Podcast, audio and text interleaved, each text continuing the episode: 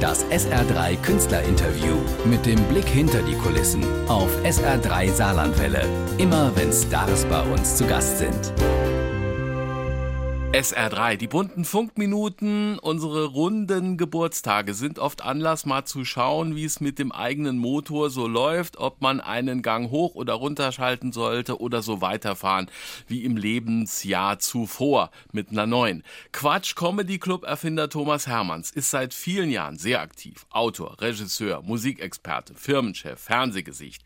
In die Kamera sieht man ihn meist strahlend lachen. Jetzt ist er seit ein paar Wochen 60. Und in einem Ratgeber fürs neue Jahrzehnt, den er Sexty 60 nennt, will er Charme und Schwung auf dem Weg zur 70 haben. Da frage ich mal nach, denn Thomas Hermanns sitzt beim RBB und ich höre ihn strahlen. Nachträglich alles Liebe zum Geburtstag. Hallo. Dankeschön, Dankeschön. Ja. Die Frage, hat's wehgetan, stelle ich gar nicht. Bestimmt fühlt sich's gerade im April nicht anders an als vor dem 5. März. Aber so ein Buch schreibt man ja nicht, wenn nicht doch eine Zäsur im Raum stünde. Total. Also das ist die 60, das war halt, ist natürlich eine große Zahl. Und ich habe gedacht, also als ich für früher 60-jährige Leute vorgestellt haben, die waren halt richtig alt. Ne? Da war irgendwie der Wackeldackel hinten am Auto und dann war man so auf dem Weg in ein Anthrazit, ein fröhliches Kaki.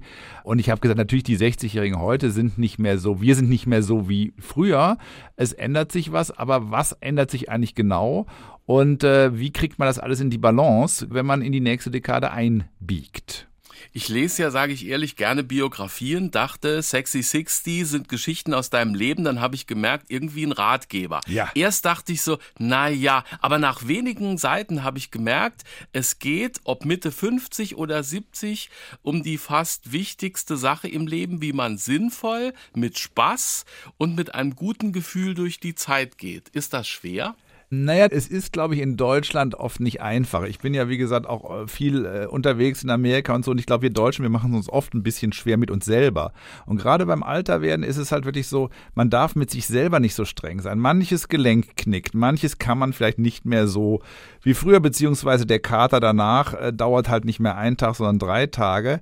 Aber man kann es doch in die Balance bringen und andere Sachen entspannen sich ja zum Beispiel ab 60. Vielleicht ist beruflich ein paar Sachen haben sich geklärt. Man hat vielleicht mehr Zeit für Freiräume, für neue Sachen und man weiß ja schon so viel. Die Frage ist nur, wie kann man dieses Wissen auch sinnvoll anbringen? Und da habe ich einfach meine Erfahrungen und meine Tipps und Tricks äh, zusammengefasst, aber natürlich auch mit ehrlichen Anekdoten dahinter, äh, wie es mir so geht mit der 6. Jetzt bist du aktiv, ob du ein Musical inszenierst oder im Quiz mitspielst. Das hat jetzt kein kein Ablaufdatum, sage ich mal. Aber bei einem mhm. Beruf mit Alters- und Rentengrenze muss man irgendwann den Schreibtisch, die Werkstatt räumen. Mhm. Da schlägst du zum Beispiel ein Ehrenamt vor und nennst als Beispiel deinen Papa. Ja, das ist ganz wichtig. Also ich glaube, äh, gerade äh, viele Frauen kennen ja das, äh, und Loriot hat ja schöne Filme drüber gedreht, dass der Mann dann in die Rente geht, dann sitzt er zu Hause rum und fängt irgendwie an, das Küchenregal umzuräumen, obwohl das äh, völlig in Ordnung ist. Und für meinen Vater, der war, glaube ich, am Anfang war das auch so, wie er in Rente ging, und dann hat er das Ehrenamt für sich entdeckt. Und das ist zum Beispiel wirklich eine Sache, da merkst du ja, du kannst Sachen, du weißt Sachen, du kannst Sachen anbringen, du bist ja nützlich äh, und du bist aus dem Haus und du machst was für äh, the greater good, wie man heute sagt, also für die Welt. Und dann hast du wieder eine Selbstbestätigung. Und da hättest du ja früher in dem Job gar keine Zeit für gehabt, weil früher arbeitet man ja durch. Und ich habe auch von 30 bis 60 eigentlich durchgeackert und freue mich jetzt auch auf Sachen, die ich mir gar nicht so selber vorstellen kann, was jetzt noch kommt wenn ich mal in Rente bin, dann mache ich das und das und das. Was hältst du von diesem ja oft geäußerten Plan für später? Ja, da ist oft das Ding so, dass das so verlängerte Urlaubsideen sind. Also ich habe zum Beispiel viele Freunde von mir, die denken dann, wenn sie in Rente sind, die eröffnen ein kleines Hotel in, in Südfrankreich oder sowas. Sage ich immer, ja, aber nur weil du gerne im Urlaub im, im Hotel in Südfrankreich sitzt, wie ist es denn dann, wenn die ersten Gäste kommen, die du nicht magst und dann musst du zu denen ja auch nett sein und die sitzen auf der Couch, die du so schön bezogen hast und jetzt benehmen die sich nicht. Also man muss diese Träume daraufhin überprüfen, ob das nur verlängerte Urlaubsträume sind. Oder Leute wollen sich einen Wein, ein Freund will sich einen Weinberg kaufen. Ich sage, nur weil du gerne trinkst, das befähigt dich doch nicht zum Winzer.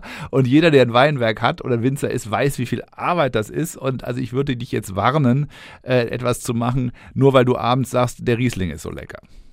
Um selbst in der Birne jung zu bleiben, schlägst du ja vor, sich mit jüngeren Leuten auszutauschen. Also musikalisch macht das der Lindenberg ja toll, wenn er mit 76 mit Apache oder Clouseau spielt. Ja. Geht das für jeden? Ja, total. Und das ist ganz, ganz, ganz wichtig. Da werde ich manchmal auch ein bisschen äh, funzig bei meinen Freunden, die so sagen, ja, das sind diese jüngeren Sachen, das interessiert mich nicht mehr, was diese jungen Leute äh, so äh, treiben. Und dann sage ich, und allein der Ansatz, diese jungen Leute, die gibt es ja gar nicht, die sind alle sehr unterschiedlich.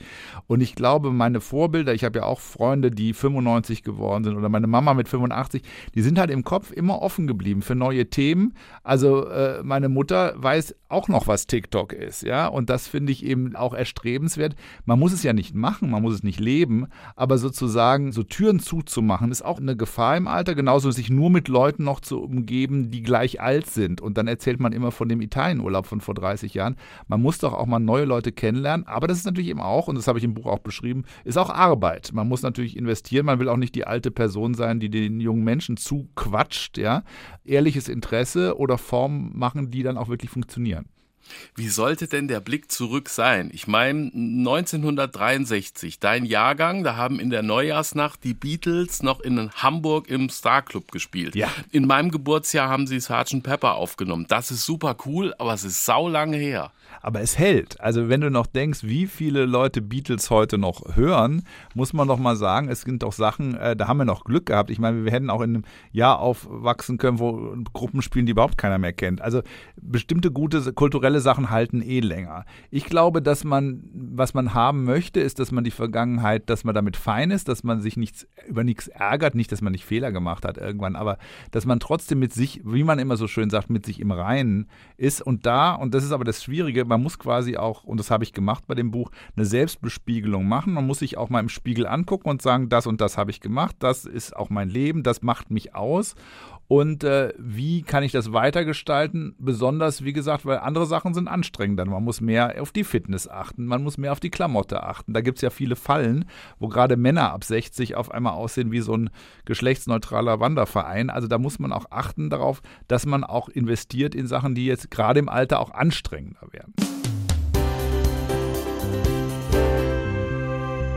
Wolfgang Niedecken hat mit 72 neulich den Satz geprägt, wir sind noch schön, aber wir sind nicht mehr jung. Seine Biografie trägt den Titel Zugabe, das zeigt, wie entspannt er ist. So hat jedes Lebensjahrzehnt andere Schwerpunkte und Herausforderungen. Thomas Hermanns nennt sein Buch Sexy 60 und mit Charme und Schwung geht's ins neue Jahrzehnt. Äh, was machen aber die Knochen, die Leber, die Füße? Thomas, du bist ein großer Freund des äh, Powernappings, der sogenannte Mittagsschlaf. Ja. Ja, es gibt ja auch die schrecklichen Geschichten, wo Leute mit Mitte 60 irgendwie mit dem Herzinfarkt vom Laufband fallen. Man will nicht dumm sein. Man, muss, man kennt sich aber doch gut. Man kennt doch seinen eigenen Körper hoffentlich mit 60 ganz gut. Das heißt, man kennt auch die Tricks, die klappen. Bei mir ist Powernapping klappt zum Beispiel. Ich kann immer sehr gut 20 Minuten überall schlafen. Hat mir oft im Fernsehen geholfen. Jede Garderobe, wo ich war, wurde erstmal das Sofa gecheckt und ich konnte immer gut entspannen und dann auch wieder Leistung bringen. Oder Urlaube habe ich auch immer ganz gut gemacht. Ich habe immer viel gearbeitet, dann bin ich aber auch wieder runtergefahren. Und das meine ich, dieses gesammelte Wissen aus, aus der ganzen Zeit, die man mit 60 hat, das muss man einfach anwenden und sagen, zum Beispiel, ich laufe auf dem Laufband gerne, das ist für meine Cardio. Ich mache gerne Yoga, das ist auch für meine Dehnbarkeit gut. Aber ich hasse zum Beispiel Hanteln und jede Kraftsportart. Da ist die schlechte Nachricht, dass die Muskeln alle abbauen ab 60. Man muss also wieder die Übungen machen, äh, die man schon als Kind gehasst hat. Ich sage nicht nur Liegestütz, sondern auch der Klimmzug an und für sich kommt wieder in mein Leben zurück. Nicht, dass ich da mich drüber freuen würde, aber es muss halt gemacht werden. Das heißt, dafür braucht man Energie, Freiräume, attraktive Trainer, irgendwas, was hilft, damit man das alles wieder mehr machen muss.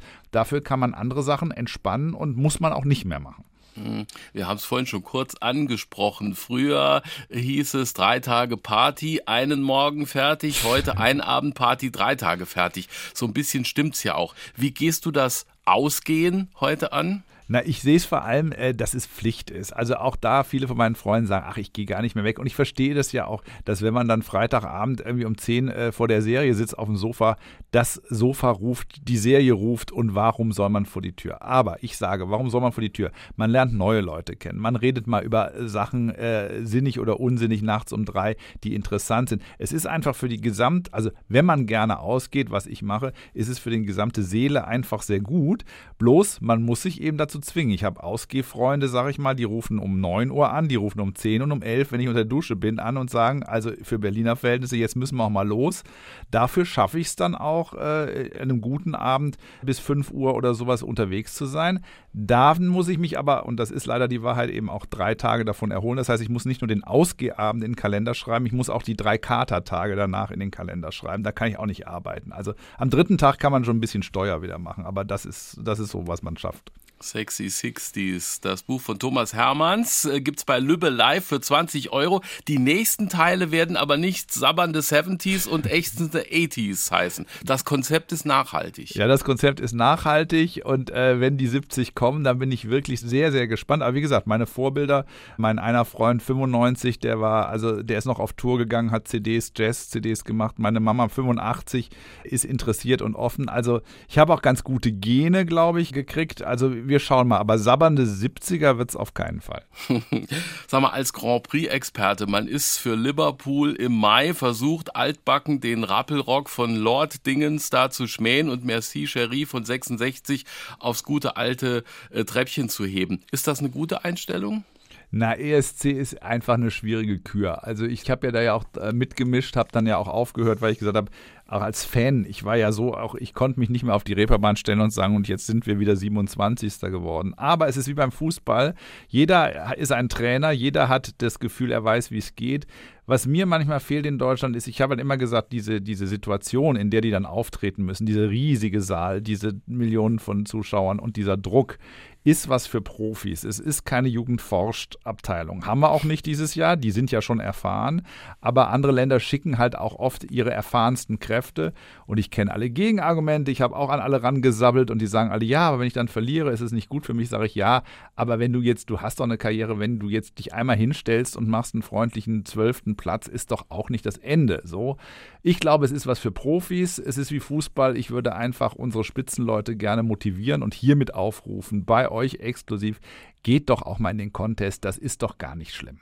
Thomas Hermanns beim RBB für die bunten Funkminuten. Ja, schönen Dank und bis bald im Fernsehen. Absolut, bis bald.